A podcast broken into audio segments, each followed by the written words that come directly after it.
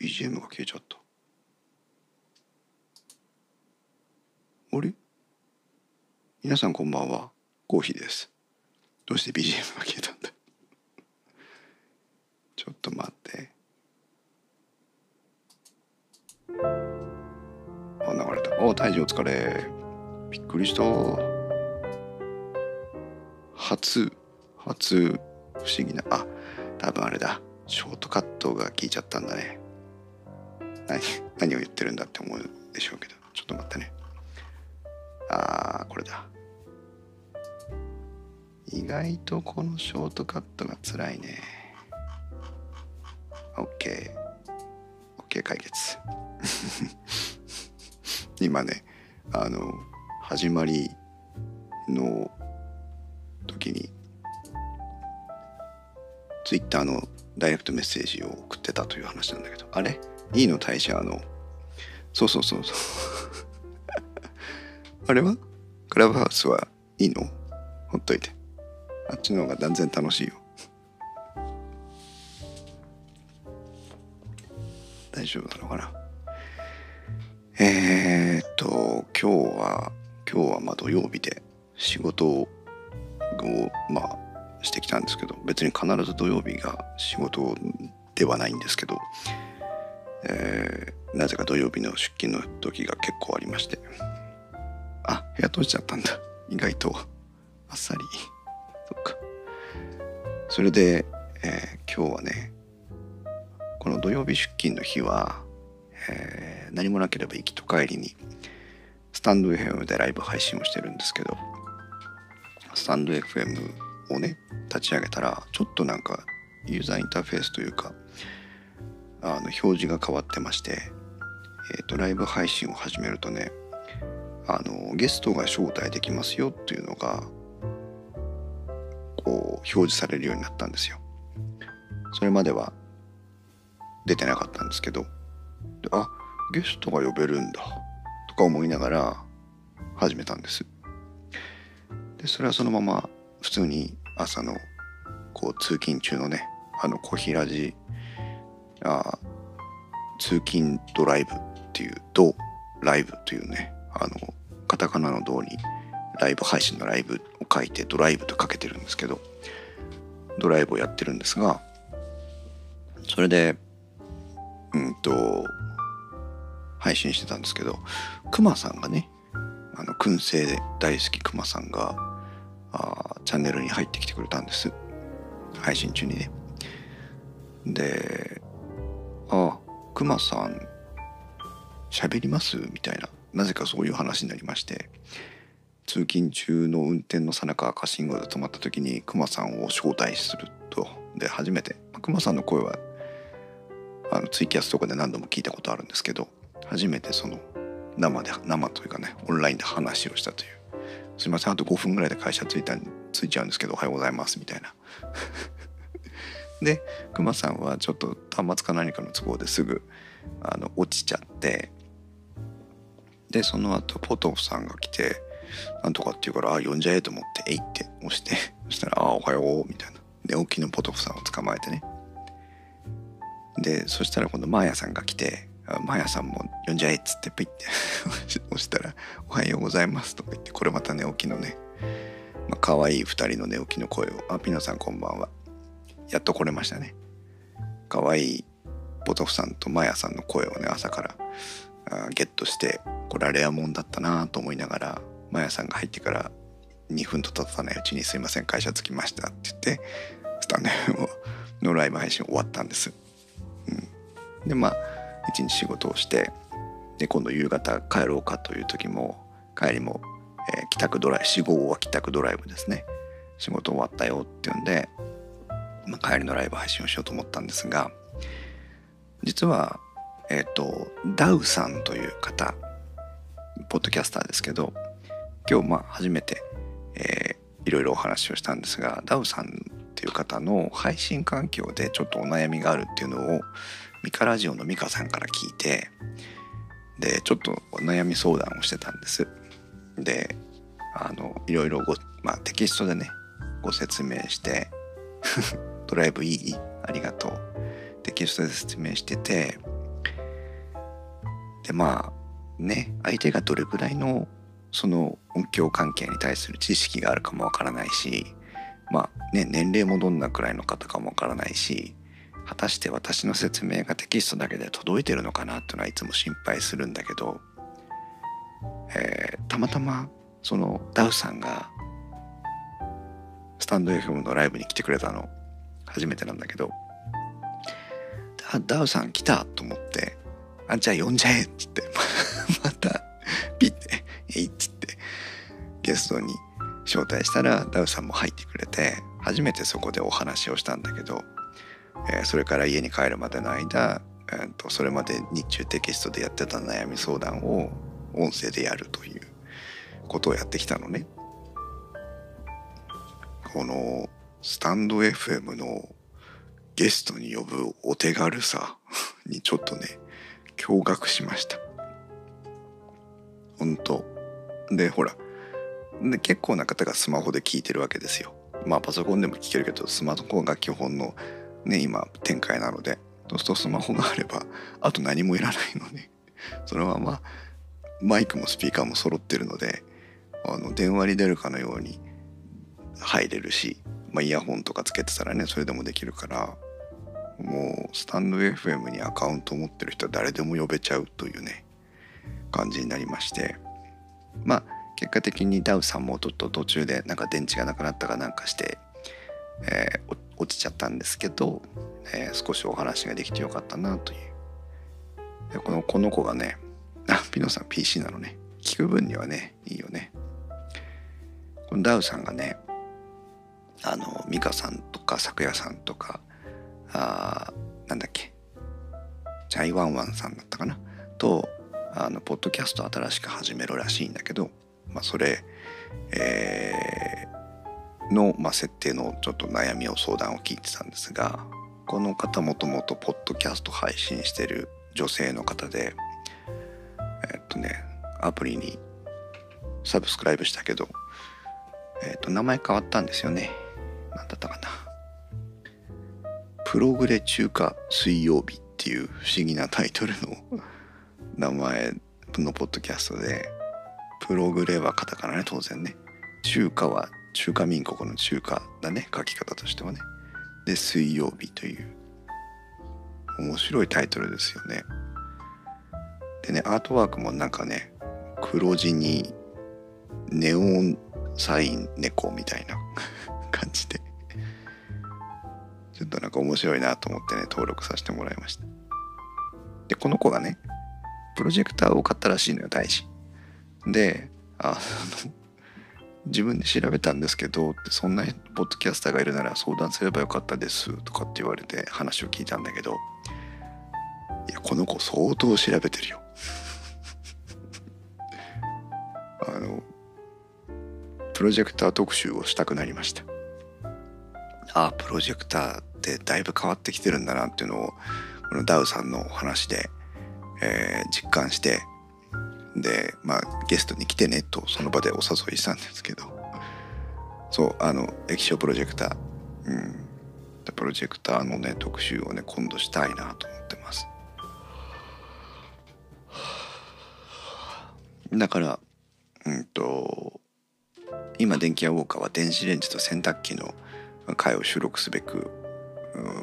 電気屋さんで話を聞いてきたりしてたのでな話は聞いてないや。カタログを収集したりしてきたので、えー、そう遠くない未来にね電子レンジと洗濯機の回を特集してその次には是非プロジェクターの回を。お美香さんいらっしゃい。ダウさんとねお話ししましたよ今日。あの私が会社帰りにスタンド FM やってたらダウさんがスタンド FM に入ってきてくれてあスタンド FM ってゲスト呼べるんだと思って「えい!」っておっしゃったの そしてあのダウさんとねお話ししましただいぶでもなんかどれぐらいの理解をしていただいてたのかなっていうのは心配になってきたんですがあのお話をしてみたら結構理解してくださっててよかったです。であのご希望をこういうふうにしたいんだとかっていう希望もね聞いたんですけど BGM をパソコンで流したやつを AG03 でボリュームコントロールしてるあパソコンで配信に流したいとかって言ったからうん難しいと思うよって言ったんだけどまあ意外とあのループバックで素直にできそうだっていうのを今確認できたのでそれでできるようになればいいなというところです。まあなんかご相談いただいた課題はおおむね解決できたような気がするのでよかったかなというふうに思ってます。うん。そうそう。あ、ピノさんとミカさんね。はい。よかったよかった。それで、まあ、スタンド FM ね、あの、この土曜日のね、あれでしか私は基本しないんですけど、一人で車を運転してる時しか、あスタンド FM 配信はしないんですが、まあ、このこう平地のテンションとも違う電気屋ウォーカーのテンションとも違うテンションで限られた時間の中で話ができて、えー、面白いなとは思ってたんですけど、まあ、今まではねどうしても一方通行のテキストだけのね、えー、やり取りだったんですが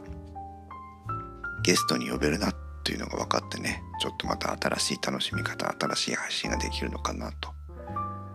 いうふうにえー、感じています。それで実はこの「小平寺」を配信する直前までクラブハウスというね新しい、まあ、ボイスチャットのプラットフォーム音声を軸にした、えー、ソーシャルメディアのソーシャルネットワーキングのプラットフォームがあるんですけどまたこの今聞きに来てくれてる胎児もね含めてああのアーカイブ残してるんで、ミカさんぜひ聞きに行ってみてください。最新回です。それで、えー、こう、クラブハウスでね、話をしてきたんですけど、あリッチマンさんとか、あとは柴さんとか、その他も含めてね、何人かで話をしてたんですけど、これまあ、これでまた面白いなという気がしていて、それぞれね、ままあ、私クラブ配信クラブハウスはあの配信のプラットフォームではないと思ってるのであまあ実際配信のプラットフォームではないんですけどだからそのあ Zoom とかあるいは Twitter、Facebook と同じような、えー、人と人とがつながるネットワークを、まあ、音声を使ってするというものかなと思ったんですけど、まあ、結構なんか緩いね参加の仕方ができるのでえ、面白いなと思って。誰とも時間を合わせることなく暇な時間にクラブハウスのアプリを立ち上げたら知り合いがいて会話に参加して帰ってくるみたいな使い方ができてね面白かったなと思ってます、まあ、これからどんどん普及するにつれいろんな使い方いろんなコンテンツいろんなネットワークがね生まれてくるとは思うんですけど。ねえ大治ね。面白かったよね。大治はなんかもうすっかりクラブハウスの住人になっていますが。まあ何がいいってノー編集なのがいいよね。このコーヒーラジと一緒だけどさ。まあ向こうは配信じゃなくて一過性のものですが。ピノさんクラブハウスね。アンドロイドだから全裸待機ですよ。あアンドロイドまだダメなんだね。登録した名前のやらかしトークが面白かったです。あそうか。そうそうそうそう。あそんな話したっけか。もう忘れてた。あのクラブハウスは基本的に実名登録を前提としているので、えー、実名で登録しなきゃいけないんだけど、まあ、実名で登録しないと違反だということではないのね。なので最初、まあ、コーヒーに近い名前で登録をしたんですが、えっ、ー、と、クリエイターズエイリアスといってまあ、えー、活動名としてよく知られたものがあればそれも登録できるよという表記があってあもしかしてクリエイターズエイリアスを入れれば実名表記なくなるのかなと思って入れてみたら実名表記の隣にねクリエイターのニックネームが表示されて結局、まあ、実名パートはダダ漏れなの。なんだこりゃと思ってさ。で、クリエイターズエリアスを作る時にもうこれも完全に自分の失敗ですけど、えー、もう事前にね実名に戻しちゃったの。で今はクラブハウスの仕様で名前の変更は1回しか認められてなくて、えー、例えば結婚して名前が変わったとかいうことであれば、え、ー、となんか申し出ないとこう変更できないらしいのね現状はね。なのでもう実名でしか入ってないわけ。あこれはもうコーヒーとしての運用はできねえやと思ってすっかりやめました。なので、えー、どの部屋に行っても「まるさんって誰?」っていうところからスタートするというねすいませんって「コーヒーです」って言って入っていかなきゃいけないという感じになっておりますが。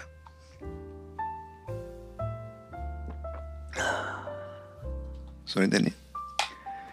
今朝もちょっとスタンド FM で話をしたんですがとんかつの骨の話ですよ。うん、ピノさんはどんな感じで活用できるんですかね？ズームとかテレビ会議みたいに。うん、映像がないので気軽にそういう見た目を気にせず参加できるという点がものすごく大きいのとこれはもうリッチマンさんの受け売れだけどとマネタイズそのスタ、えっと、クラブハウスとしてのマネタイズの方向性が、えー、全然広告を主としてないので、えー、ソーシャルメディアのようなものであっても、えー、広告とかに悩まされることなく会話ができるということと、あまあそうピノさんグループトークですかねっていうかまさにその通りなんだけど、えっ、ー、と録音とかアーカイブが残らないので、えー、記録が残らないというメリットとあとはもう人数ですよね。規模がものすごく、えー、膨らませることができるという。ただ話ができるのなんか噂では2,000人とか同時視聴できるんじゃなかったっけ？だけどえっ、と全員が喋れるわけじゃなくて喋るのは一応そのいわゆるお部屋のマスターさんがえー、喋っていいよと許可した人だけなんだけど、えー、フラッと来て聞いて帰れるといういうのでまあなんか AM 放送的なね井戸端井戸端会議どっか喫茶店で誰か隣の人が大きな声で喋ってるのを聞くみたいな雰囲気があるプラットフォームになってる印象です。今のところ。うん、でとんかつの話に 戻るんだけどさ。昨日のね金曜日の夕方金曜日の夜ご飯は意外とお弁当を買ってくるんですよ。ホットモットで。でどうしてもなんかとんかつが食べたくてあのとんかつ弁当をね買ったのさ。ホットモットで。そしたらねなんかあの当たり外れがすいません。当たり外れがある。ホットモットでねあの非常に常連で私あのなんだろう。顔を完全に覚えられてしまってるんですけど、えーと、たまにあのサラダがすごいしょぼかったりとか あのキャベツの芯ばっかりの野菜炒めが出てきたりとかっていうなんかそのちょっとしたロシアンルーレットな感じのホットモットなんですけど、えー、と初めてねそこでとんかつ弁当を買ってみたんですけどとんかつがねものすごいものすごい硬くて薄くて小さくてこれは？っていう。コンビニで売ってるロースカツの方がはるかに美味しい感じ。とあのロースカツというかとんかつね。コンビニで売ってるとんかつ弁当の方がはるかに美味しいし肉厚だし大きいし柔らかいの。でそれをせっかくねとんかつを買いたくて買ってきたのになんかハムハムカツですらないようなものが出てきちゃって。がっかりしながら食べたんですけどまあとにかく硬いんですよ。硬いのね。硬いんだけど要は噛み切れないぐらい硬いの。だからもう一気にいくわけですよ一切れをさ。でも一気にいったってかま硬いの硬いので結局あのそれをねごっくんしちゃうわけです。大して噛まずに。でそんなして食べてたらどうやら喉をね喉の奥をね傷つけたみたいであの魚の骨が刺さったような感覚皆さん分かります？小骨が刺さったような感覚喉の奥がなんかチクッと痛いっていう。あのご飯とかごっくんとするとね嫌な感じがするっていう。あの痛みをちょっと感じてましてね。とんかつで切ったなこれっていう。上顎を切るとかってあるじゃないですか。唐揚げ熱々唐揚げとかさ。あのパリパリの衣のとんかつとか食べるとね上顎を切っちゃうとかっていうのはあるけど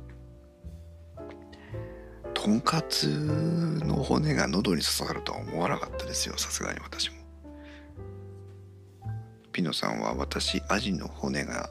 夜刺さって取れなくて寝てる間に喉のあちこちに刺さり翌日早退して病院行きましたかわいそう。鼻からカメラを通されてその時喉の奥に落ちたみたいで解決。いやー喉血だらけ。うわ大変。あちこちに刺さるって辛いですね。えー、そう私もねあの魚の骨は結構刺さるたちなんですけど。よく噛めやって話なんだけど。一回刺さった時にほらね一応なんかこう迷信都市伝説というか迷信というか民間療法的にさ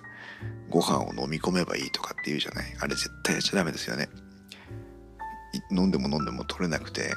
結局何したかって手突っ込んだらね触れるところに刺さっててさ抜きましたよ自分で。まあ相当苦しかったですけどあれは取ってよかったなと思うけどまあ医者に行くべきでしたね素直にね。サバの干物バリバリ食ってもよく噛めば大丈夫。胎児は大丈夫そうだね。寝てる時に刺さって起きたそうご飯ごっくんは絶対やっちゃダメです。皆さんこのこれを機会に今日を機会に皆さんそれから卒業しましょう。魚の小骨が刺さっても絶対ご飯はごっくんしない。もうできるだけ早く、えー、鏡を覗き込んで確認できるかどうか。ダメだったらもう医者に行きましょう。うん、そう。だ私はねとんかつのあとんかつの骨じゃないんですけどとんかつ硬すぎるとんかつをごっくんする時に喉を痛めたような感じです、まあ、まさか刺さってないだろうなとは思うんですけどね。あの衣とかね。そう。でも今日結局一日痛かった。嫌だったよな。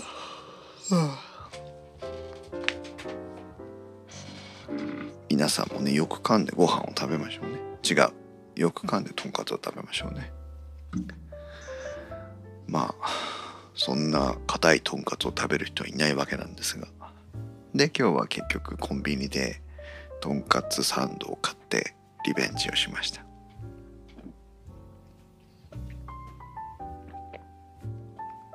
とんかつサンドはねホットモットで買ったお弁当のととんかつの3倍は厚くて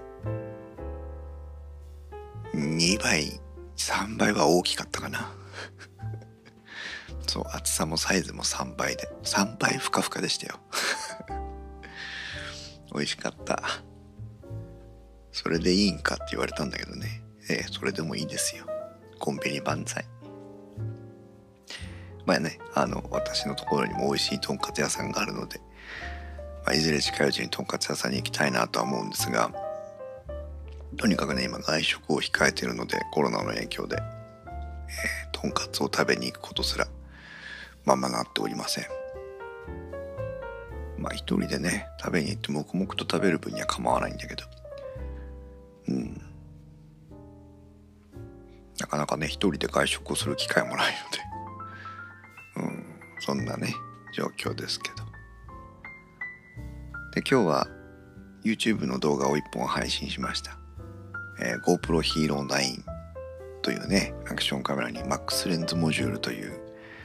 えー、魚眼レンズのようなフィルターをつけてあげると水平ロックという機能が使えまして、うん、そう雪山をね登ってきましてあの買って買った週末かな。買った週買った日の週末に買った週の週末に、えー、もうね出かける場所がないからどうしようっつんで、えーと、公園に自然と積もった雪があって公園が結構な勾配があるもんですからそり滑りができるというのを調べてね見つけたもんでじゃあ行ってみるかっつってホームセンターによってソリを買ってね600円ぐらいでで行ったんです。でその時に GoPro を持って行ってて、えー、全力疾走しながらね撮影をしたんですけど、えー、上に上向きに持ったり下向きに持ったりしながらもうほとんどアングルとかも全く意識せずにねカメラを向けるということだけをしながら30分ただ撮りっぱなしでやりましたけどね。世界が変わりますね。あれほ本当にただただただ持ってただけよ。で走り回ってたわけ。ね。それでもぴったりと水平が取れた映像に仕上がる。まあ水平が取れる分被写体が少し動きがね激しく見えるようになるわけなんですけど。でもあのマックススーパースムーズだったかな？っていうのがあの聞いててね手ぶれも相当抑えられてますから。そうピノさんそうなのよ。あの娘さんが持ってても酔わないという。ね胎児もね言った意味分かったでしょ俺。ジンバルいらないよあれ本当に。そうびっくりしちゃった。まああの GoProMax で360度撮って水平安定させるみたいなのをまあ、GoPro ヒーローでもできるようにしたっていうことらしいんだけど、まあ、よくわからんんだけどね。本当にねあこれなら Vlog 撮れると思った。うん。でほらね色合いも GoPro らしいなんかこうあのどぎつい色になってるのでそのグレーディングとか特にしなくてもさそこそこ綺麗に見えるしうん。よかった。世界変わったわ。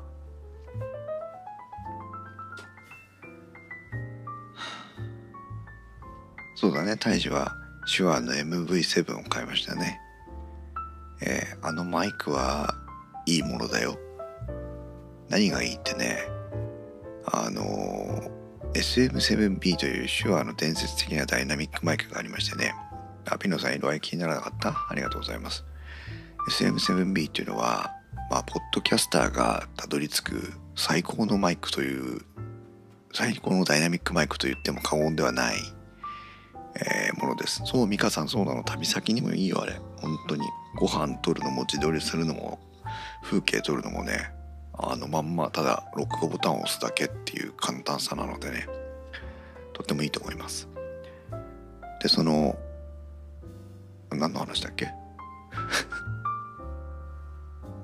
スコットで何を話したんだっけ？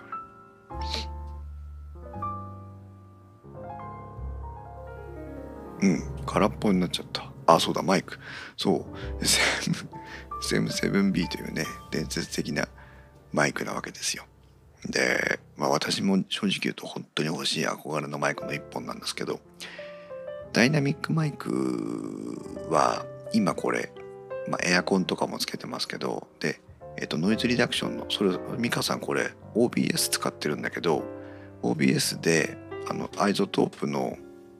RX のえっとボイスでノイズを掛け取りしてるのこれ。だから今エアコン普通についてるの。ダイナミックマイクで周りの環境を減らせるんだけどさらに OBS にノイズリダクションをぶち込んじゃってるから全然多分ノイズは乗ってないはずなのね。そういうことができるんですよ。だからライブ配信にも OBS に iZotope 入れちゃうとあライブ配信にも強いの。何を言ってるか美香さんに伝わればいいなと思うけど。そうそれでねその SM7B のようなダイナミックマイクなんだけどえーと、ダイヤフラムというねその音声を振動する板が大きいタイプなんですこれらは。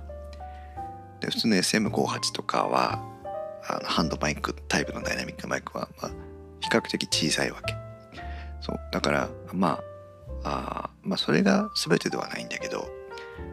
え、てもいいやつ。簡単に言うとね。でも SM7B というのはあの腹ペコマイクというふうに通称言いまして、えっと、非常にあの原因が細いんですよね。あのボリュームを上げようと思ってもボリュームが上がらない。普通は。ピノさん私も今後の動画編集用にマイクと OBS を買おうかなと考えています。マイクそんなにお金投資できなくてヤマハのインターフェースはまた必要に応じてって感じでしょうか。これちょっと後で答えます。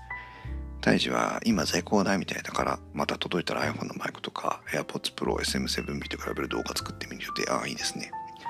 そう。でえー、その腹ペコマイクなのね。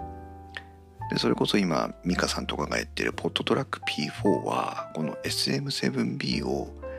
えー、単体で駆動できるぐらい原因を上げられるんです。驚異的な70デシベルという、えー、原因をね上げられるプリアンプが積んであるんですが70デシベルが何がすごいのっていうと普通のミキサーとかレコーダーってね、まあ、50デシベル上げるぐらいがいいとこなんですよ。これが。それをね70デシベルだから普通のやつよりも20デシベルぐらい持ち上げられる。でなんで20デシベルかというとさっき言った腹ペコマイクの SM7B これを普通のミキサーとかレコーダーにつないで撮るときにクラウドリフターとかフェットヘッドと呼ばれるブースターを使うんですよね。このブースターで持ち上げられるのが20デシベルとか25デシベルなんです。そう。そうするとそのブースターをかませて、えー、原因を調整した分を P4 だけで、原因を持ち上げられるので腹ペコマイクも安心というのが、まあ、ポットトラック P4 の特徴の一つでもあるんですけど。はい。でででで。大樹がかった SM じゃないや MV7 というのは、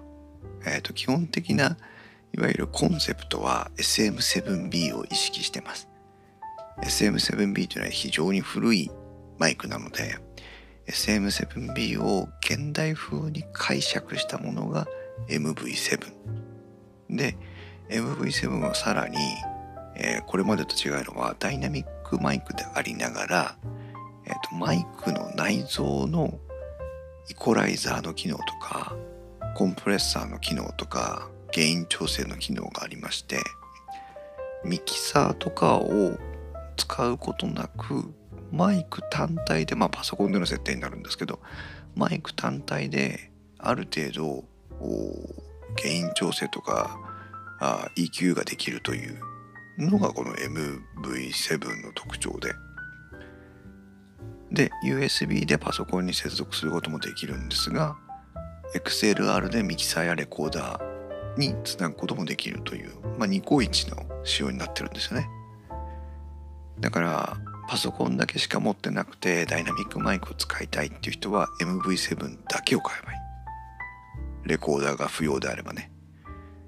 で今のそのピノさんの、えーと OBS